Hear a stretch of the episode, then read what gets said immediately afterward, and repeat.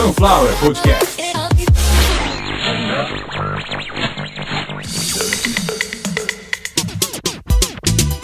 Começando mais uma edição de Caviar uma Ova, que é um oferecimento de Sunflower Podcast. uma usina de podcasts. Isso que você está ouvindo de fundo é, sim, Tony Garcia. E eu sou o Carlos Santo Forte, apresentador do Caviar Uma Ova, que no episódio 149 vai explicar a origem do Miami Bass e do funk carioca, que são dois ritmos que mudaram o curso da música, tanto no Brasil quanto numa parte da América Latina, quanto numa grande parte da América Central e Norte. Isso se deu no final dos anos 80 para 90, mas a gente vai falar disso já já, porque o episódio já tá começando. E antes de pedir uma forcinha pra vocês, eu vou explicar o porquê que esse episódio tá indo pro ar. Eu tava já no final, na finalização e comentando com vários ouvintes sobre o próximo episódio que seria, que o próximo no caso agora é esse, o que tá acontecendo lá no leste europeu. A gente brinca tanto, né, com o leste europeu, que é sombrio e não sei o quê, e agora tem algo muito sério, sério mais ou menos na proporção, beirando a terceira guerra mundial, que não deve acontecer. Esse também é um dos motivos de eu ter desistido agora. Não vai ter invasão, você não vai invadir ninguém. A Ucrânia é uma piada. Falaremos da Ucrânia num outro dia, porque o presidente da Ucrânia é o Marcelo Adnet diferente. É o Marcelo Adnet que fala russo. Na verdade, ele fala ucraniano. Mas o Adnet fala russo. Isso é importante, hein? Agora que eu parei pra pensar aqui. Mas isso a gente. Próximo episódio, 150. Nesse episódio, a gente vai falar desse ritmo que devido ao nome dele e muito mais legal, o nome da pessoa que gerou toda essa confusão, que não foi uma confusão, foi na verdade um elogio, tomei como um elogio tão grande que mereceu um episódio. Um ouvinte ou uma ouvinta compartilhou o episódio de número 146, que é o primeiro episódio, é o piloto, mas já sei que deu certo, do Desconstru Show. Desconstru Show é um termo que nunca tinha sido digitado, nunca tinha sido composto por nenhuma mão humana e nenhum desses bots que escreve novela. Só isso para mim já foi motivo de orgulho pra caralho, porque você fazer algo completamente genuíno, original hoje, é bem difícil. Tá aí minhas referências, né? Eu uso referências musicais aí dos anos 80 e 90 e ainda agrada muita gente. E foi isso que gerou um comentário que é, às vezes pode vir com um cunho provocativo, mas eu encarei como um baita elogio, que foi o seguinte: o podcast dele parece uma rádio carioca com sotaque de paulista. Eu não tenho sotaque de paulista e eu não tento fazer um programa de rádio, mas eu tomei como elogio devido às referências. Sotaque de paulista, ele é 100% inteligível e compreensível, que são sinônimos, falar nisso. Sinônimo, compreensível e inteligível. Sotaque de paulista não é sinônimo de compreensível e inteligível. Eu disse que o sotaque de paulista é compreensível, é inteligível. Porque quando você fala paulista, você engloba também o paulistano, que aí sim é o mais neutro deles. Mas, porém, contudo, todavia. Algumas coisas irritam, né, meu? Tem uns negócios, meu, que você, porra, meu, você tá ouvindo o cara, ele começa a alongar as sílabas, meu. E bota umas tonalidades que você pensa, porra, meu, você tá fazendo o que com a conversa, meu? Entendeu? Então tem coisa que me irrita um pouco, mas não tira compreensão, não coloca SH no fim das palavras e nem coloca acento em sílabas que não os possuem. E aí sim o comentário que gerou tudo foi: Rádio Nada. Ele usa a engenharia do Miami. E ele escreveu certinho, do Miami. E essa pessoa que fez o primeiro comentário, com certeza absoluta, deve estar no auge dos seus 19, 20 anos, escreveu o seguinte: se ele teve oportunidade para estudar lá fora, sorte dele. E como eu disse, eu não sei se é o ouvinte ou a ouvinta, por quê? É aquele padrão. Avatar de anime, e o avatar era a Asuka, do Evangelho, e o, e o nick do filho da puta é Todinho com peiote. Então, Todinho, eu não sei se é menino, se é menina, não tem problema. Aliás, a Asuka tá muito bonitinha pra quem gosta de anime. Tá quase um hentai aquilo, mas eu não quero falar disso. O Todinho, ele não sabe, devido à idade, provavelmente, né? É todo o perfil da molecada. Do Naruto Cruzeirense, do Hitler budista. Enfim, essa molecada de 15, 16 anos que não tem que ouvir o Caviar uma Ova, eles procuram opinar, digamos, sobre coisa que, digamos, não fazem a mínima ideia do que se trata. O ouvinte Reinaldo, esse sim, com certeza, é um senhor de mais de 35 anos, pra não dizer bem mais, né, senhor Reinaldo? Até pelo nome também, inspirado aí ou em um jogador ou em um músico muito famoso de uma época que você eventualmente tenha sido concebido, mas que também me lembrou muito do partner do senhor A próxima vez que você falar inglês aqui, vou te tirar do programa, hein? Não vou falar assim, eu vou continuar falando. É necessário continuar falando inglês.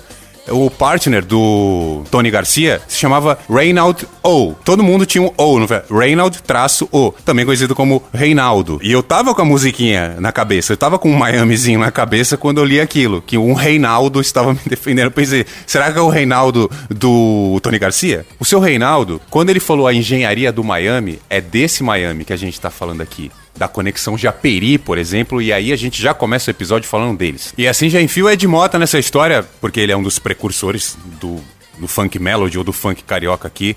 Ele que vem a negar essa informação que eu mostro aqui. Aliás, coloca aí, Consuelo. Ed Mota e Conexão Japeri, isso é de 88. Vamos Dançar. E essa música, ela explodiu. Essa música virou tema de novela, essa música tocava em tudo quanto é lugar. E o Ed Mota era muito novinho, só ver a idade dele aí. Eu acredito que ele tinha uns 18, 19 anos. Que tava lá nos Estados Unidos com o tio dele, né? Seu Tim Maia, e aprendeu coisa pra cacete. É um fumeta, né? Gosta de um charuto, de uns vinil. Enfim, incomoda muita gente com chiado e com fumaça, mas é um cara talentoso, gente boa pra caramba, que nunca dependeu da sorte. O Ed Mota, quando chegou com a Conexão Japeri, Conexão Japeri já tinha uma história. Eles eram meio do soul, do funk, assim é, não apenas aquele estilo. Quando fala ah, aquele funk tipo James Brown, esse é outro tipo de funk. Existe o funk soul e foi esse funk soul que foi chegando, foi se aproximando de coisas do tipo hip hop, como Rapper's Delight do Sugar Hill Gang, que eu uso muito aqui. Bom, Consuelo, trabalha, Consuelo, faz alguma coisa, tá?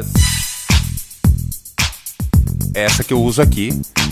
Assim como essa batida e outras que eu uso aqui são da mesma época, eu tô falando de 1980 praticamente há 42 anos. Isso foi lançado e em pouquíssimo tempo isso virou uma febre, isso virou uma cultura. Porém, agora que vem a virada. Vocês lembram que eu falei lá do Edmota Conexão Japeri faz alguns minutinhos aí? Lembram dessa música? Algumas coisas dessa letra da Vamos Dançar? Vamos dançar lá na rua, vamos dançar pra valer, percebi que a vida é muito mais que vencer, já dirigi automóveis, já consumi capital. Enfim, é uma letra que de alguma maneira expõe uma determinada situação social que gerou um incômodo no autor, no, no compositor, dane-se se é o Edmoto ou não. E isso faz muito parte da cultura da música negra, música de protesto, como o hip hop, por exemplo, e uma vertente do hip hop chamada gangsta rap. Todo mundo conhece aí, a maioria aí morre bem cedo. Os que não morrem bem cedo, você fica se questionando se morreu foi pra Record, né? Tipo Busta Rhymes e outros caras. Apesar que esse não é o assunto agora. A gente volta aqui para explicar que neste momento onde aí eu tô falando de 83, mais ou menos, 82, 83, surgiu um negócio chamado freestyle. O freestyle era os DJs tocando só as bases dos hip hop lá, dos rap, só a base, mais nada. E eles usavam os kicks para fazer as transições. Os kicks, né, como eu já disse, ser feito aí, que é um tipo uma pisada num bumbo e tal, uma pancada mais forte. Isso gerou uma, um interesse tão grande que atravessou os Estados Unidos e foi lá pro outro lado onde a gente sabe que é a origem da coisa. Então o Miami, a gente começou a chamar de Miami Bass porque na região de Miami, na Flórida, Estados Unidos, e retrocedendo um pouco, você bem preciso, numa região chamada Liberty City, que é um bairro negro, é um gueto em Miami. Eu não sei se ainda é, né? Miami cresceu muito de 82 para cá,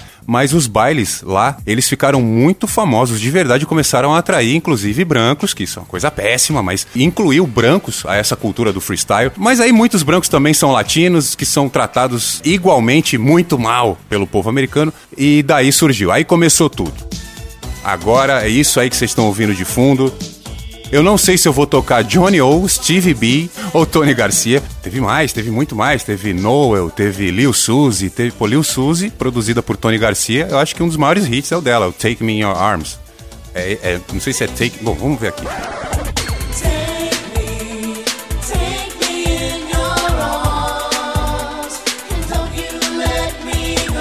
Take Me in Your Arms. Vixe, essa menina aí aparecia em todas as revistas Capricho. Vocês não fazem ideia. E é mentirosa, hein? Mentirosa que eu tô vendo aqui, ela disse que tem 42 anos. Então, fazendo a conta, é só vocês verem aí, ela nos videozinhos de 88, ou seja, ela deveria ter 8 anos, ou 9, né, na bondade aí, 9. E aí a gente volta aqui para dar uma olhada nos vídeos. Se ela tem 42 anos, esse vídeo aqui de 88, onde ela tinha 8 ou 9, ela tá parecendo a Angela Bismarck. Não sabemos o porquê, dona Suzy. Mas tá tudo certo. Ela estourou na época e não tinha muita voz, não. Acho que nem tem hoje, nem, enfim. É, não tem. A real é que tá todo mundo vivo aí dessa época, graças a Deus. Todo mundo entre 57 e 65 anos. Então, dona Suzy, eu sei qual que é a sua idade. Você deve ter aí mais ou menos aí uns 10 anos mais do que você tá falando. Tá tudo certo, que se essas fotos aí também não são mentira igual as declarações, tá bonita. Só que o foco na época não era beleza, porque os cantores eram tudo feio. Pô, só ver a cara do, dos malucos aí. Um desses caras que não participou do movimento porque foi estudar e virou maestro e conseguiu sucesso mais lá na frente, foi o seu John Secada. John Secada tava lá junto com os caras lá, pra não falar que tava lá perto, tava lá dentro. Era da, da mesma região. O pessoal do Quad City DJs, pessoal do Boom Funk MCs, tinha muita gente envolvida com o movimento. O, o, movimento ele focava na batida. Não quer saber de gente cantando, conteúdo. Ah, mas... mas os gangsta, eles cantam sobre a dificuldade do povo negro que é assassinado nas ruas e ele precisa muitas vezes se submeter a subemprego.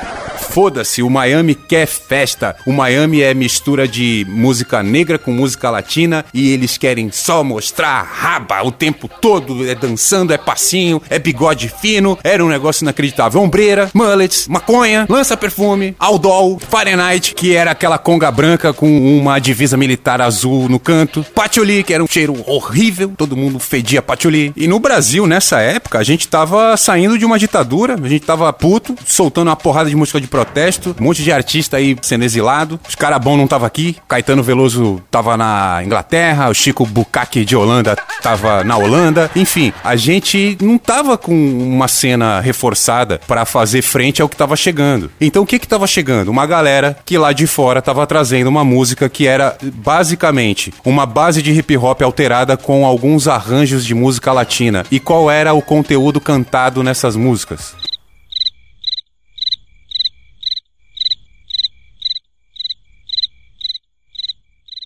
É, nenhum. Não tinha conteúdo. Não tinha conteúdo.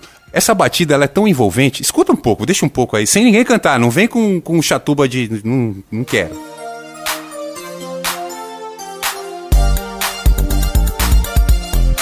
E eu tô com o notebook na mão, o microfone pendurado aqui igual do Silvio Santos, gravando esse episódio dançando.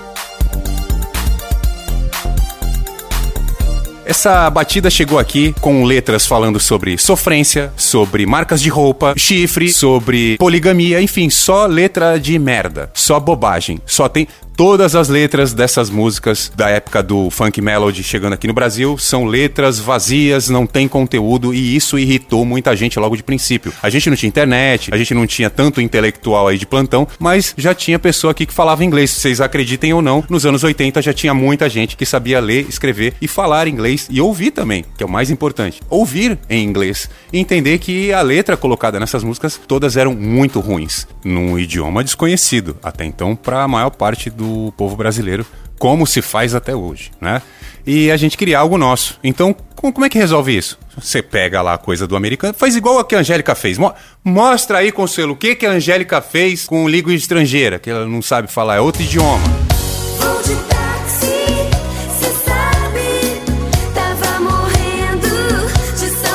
O original, como é que é?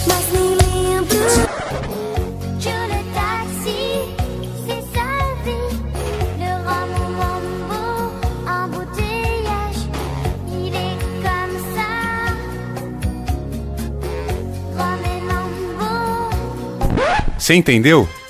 Você pega algo que está fazendo sucesso lá fora, com uma batida 100% reconhecida e assumidamente viciante, também conhecida como One Million Beat, ou a batida do milhão, coisas utilizadas por hitmakers, caras da. Vou dar um exemplo, quem manja dessa tecnologia, vocês vão falar: ah, é, paciência. Latino. Não apenas as pessoas que trabalham com o latino. Ele manja disso. Tá aí, né? Ele pega a música ruim e fica milionário com cada música ruim. Tipo Festa no AP lá do Ozone, do Dragon's Tinte. Quem não lembra vai procurar isso aí que eu não quero ficar. Dá um trabalho fodido fazer esse episódio aqui. Dá um trabalho do caralho fazer isso aqui. Vocês precisam colaborar comigo. Tô chorando bosta de tristeza com o nível de arrecadação. Recentemente passou de três dígitos, ou seja, não tinha chegado nem a 100 reais. Mas vamos continuar aqui, que é o que importa é eu passando conteúdo para vocês e vocês entenderem que essa falta de conteúdo nas letras do funk melody, que na época ainda era chamado de freestyle ou Miami bass, deu origem a o que vocês vão ouvir agora. Exatamente. Esse aí, por exemplo, é o rap do pirão. tocou que só o caralho. Isso aí tocou demais, mas demais. Era uma música muito curtida por pessoal que é, não queria briga em estádio, que não queria briga nos próprios bailes, porque não existia violência no começo. Por que, que vai ter violência? Quem é que vai, quem é que vai brigar? Meu? Olha a música aí que tá tocando. Não arrume confusão para a massa desse baile. Eu vou cantar esse refrão.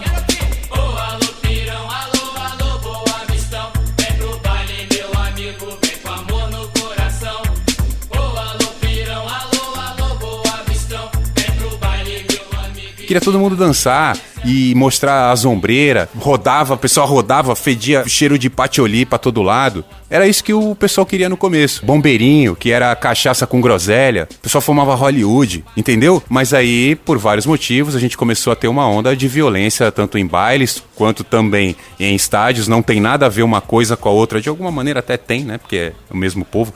Mas não tem, não existe uma ligação social nem cultural com as brigas de baile e brigas de torcida, mas na época era tudo muito voltado para isso. Pegar o que tá fazendo sucesso lá e trazer para cá sem qualidade. Hoje ainda você, por exemplo, com bandas de rock, para quem não sabe, rock é um estilo musical que foi extinto faz pouco tempo, ninguém ouve mais, mas até pouco tempo a gente tinha rock nacional e bandas de alguma qualidade, mas sempre naquela coisa. Primeiro o americano lança e quando em determinado momento o cenário musical cultural começou a entender que a maioria dos lugares onde tinha muita confusão, onde as coisas estavam dando muito errado, era esse tipo de música que o pessoal mais ouvia. Não tem nada a ver uma coisa com a outra. A música não estimula alguma coisa ou ensina. Não, as pessoas já estão com este ímpeto, elas já estão com vontade de brigar. Se vai tocar música ou não, não tem problema. Um exemplo, aqui no estado de São Paulo, os bailes onde tocava o Miami Bass ou Freestyle eram bailes de periferia. Então era a comunidade negra, é a comunidade é, das favelas, enfim. Porque o termo comunidade tem que ser bem utilizado, né? Não é só ir na moda ou repetir aí as palavras dos outros. E no Rio de Janeiro também, né? O pessoal de comunidade, pessoal de origem mais pobre, pessoal negro, também é o que mais gostava. E lá no Rio o pessoal foi muito mais a fundo, porque rapidamente eles desenvolveram o estilo próprio e começaram a colocar letras, começaram a colocar conteúdo dentro dessa melodia. O problema é que muita coisa rapidamente se distorceu e aí virou briga de gangue, virou briga entre facção criminosa e a coisa começou a tomar uma atmosfera preconceituosa muito grande, praticamente incontrolável, onde aconteceu muita coisa ruim e teve que haver uma reformulação, porém para essa reformulação acontecer e chegar esse pessoal mais novo aí, com novas tecnologias, né, uma nova geração com novas tecnologias, a coisa deu uma parada, deu uma, deu uma, uma, uma, sumida, digamos. Foi um estilo que praticamente sumiu. A gente ficou sem ouvir isso durante muito tempo. Mas ele nunca morreu. Tudo isso que eu falei para vocês, da minha maneira, claro, mas sem distorcer a verdade, foi a origem do funk carioca. O termo funk carioca, que para alguns é funk melody, tanto faz, não tem preconceito, não tem briga, é só a maneira de falar, ele surgiu exatamente dessa história que eu acabei de contar para vocês. Então hoje, seja lá quem é, ah, a funkeira tal, este funk que a funkeira tal, que o funkeiro tal canta, vem do freestyle dessa batida misturada, dessa dança sincopada que deu origem a o funk melody e aqui no Brasil posteriormente o funk carioca e a gente teve gente pra caramba, muita gente aí foi nessa onda. Uma onda que chegou muito esclarecida, porque todo mundo que ouvia aquilo sabia do que se tratava. E isso se deu a um trabalho perfeito, diga-se de passagem, que eu não fico enaltecendo aqui quem eu não conheço pessoalmente, mas já falei com a pessoa, então o DJ Malboro, que foi o cara que começou com isso. O primeiro funk melody, o primeiro que falou, opa, esses versos aqui do fulano, eu consigo colocar nesse freestyle aqui e vai ficar legal. O primeiro cara que fez isso foi o DJ Malboro. Daí veio a conexão Japeri em 88 com Vamos Dançar, Manuel e tudo mais. É, lembrando, Ed Mota e Conexão Japeri. Então, lembrando que antes esse pessoal teve como inspiração Stevie B, Johnny O, Tony Garcia, Noel, Lil Suzy, que popularizaram e muito esse estilo lá nos Estados Unidos e que rapidamente chegou aqui e que rapidamente, claro, como tudo o que o brasileiro traz lá de fora, ele adapta para o jeito dele e esse estilo que vocês ouviram aí no episódio aí por muito tempo aí no fundo, é o, a origem do funk melody do funk carioca. E vamos encerrar o episódio hoje pedindo uma ajuda aí, né? Como é que faz para me ajudar? sunflowerpodcasts.gmail.com é a nossa chave Pix, é o nosso e-mail também. E tá tudo certo. Qualquer coisa a mais tem na descrição do episódio. Não preciso de intermediário, de atravessador para receber esmola. Então você que pode ajudar aí com 10, 15, 20, 50, 200 reais, seja lá o que for, muito obrigado. Acabou. Você que ouviu o episódio até agora, a gente vai terminar com alguma coisa aí. Vamos ouvir alguma coisa. Música, é isso? É música? Música? Próximo episódio. Vou me retirar, eu não vou ficar em ambiente de música. Eu não vou. Vou fazer uma capa aí sem camisa. Tá todo mundo pedindo aí pra eu tirar. Não, ninguém quer que você tire. E também você tem que começar a parar com essa coisa de qualquer coisa tirar roupa. Que isso? Ah, tem gente que só manda dinheiro se me ver pelado. É, também não precisava entrar nesse detalhe. O programa então vai terminando. Infelizmente, né? Uma pena um programa desse, tendo que terminar desse jeito, peço desculpa. Você ouviu Caviar uma Ova, episódio de número 149, Miami não é bagunça. Obrigado e voltaremos no próximo episódio. Gostou, Rogerinho? Hoje arrasei, hein? O podcast foi só música. Mas aqui não é programa de música. E outra coisa, ambiente de música é ambiente de droga. Vocês caem fora de ambiente de música, hein?